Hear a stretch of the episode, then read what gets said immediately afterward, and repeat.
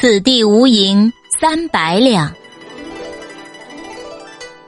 古时候，有个人叫张三，他好不容易积攒了三百两银子，心里很高兴，但他又十分苦恼，不知道该把这三百两银子藏在哪里。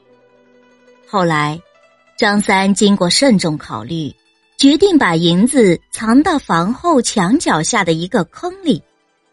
他买好银子，想想还是不放心，就在埋银子的地方贴了一张纸条，上面写着：“此地无银三百两。”这才放心的走了。谁知张三的一举一动。都被住在隔壁的阿二看得清清楚楚。阿二等张三睡熟以后，拿了把铲子，把张三的银子挖出来，拿到家里藏好。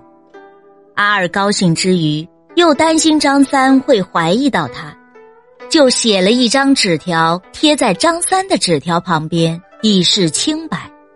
那纸条上写着几个大字：“隔壁阿二不曾偷。”后来，人们根据这个故事，概括出“此地无银三百两”这句成语，用来比喻想要掩饰、隐瞒某件坏事，结果反而更加暴露。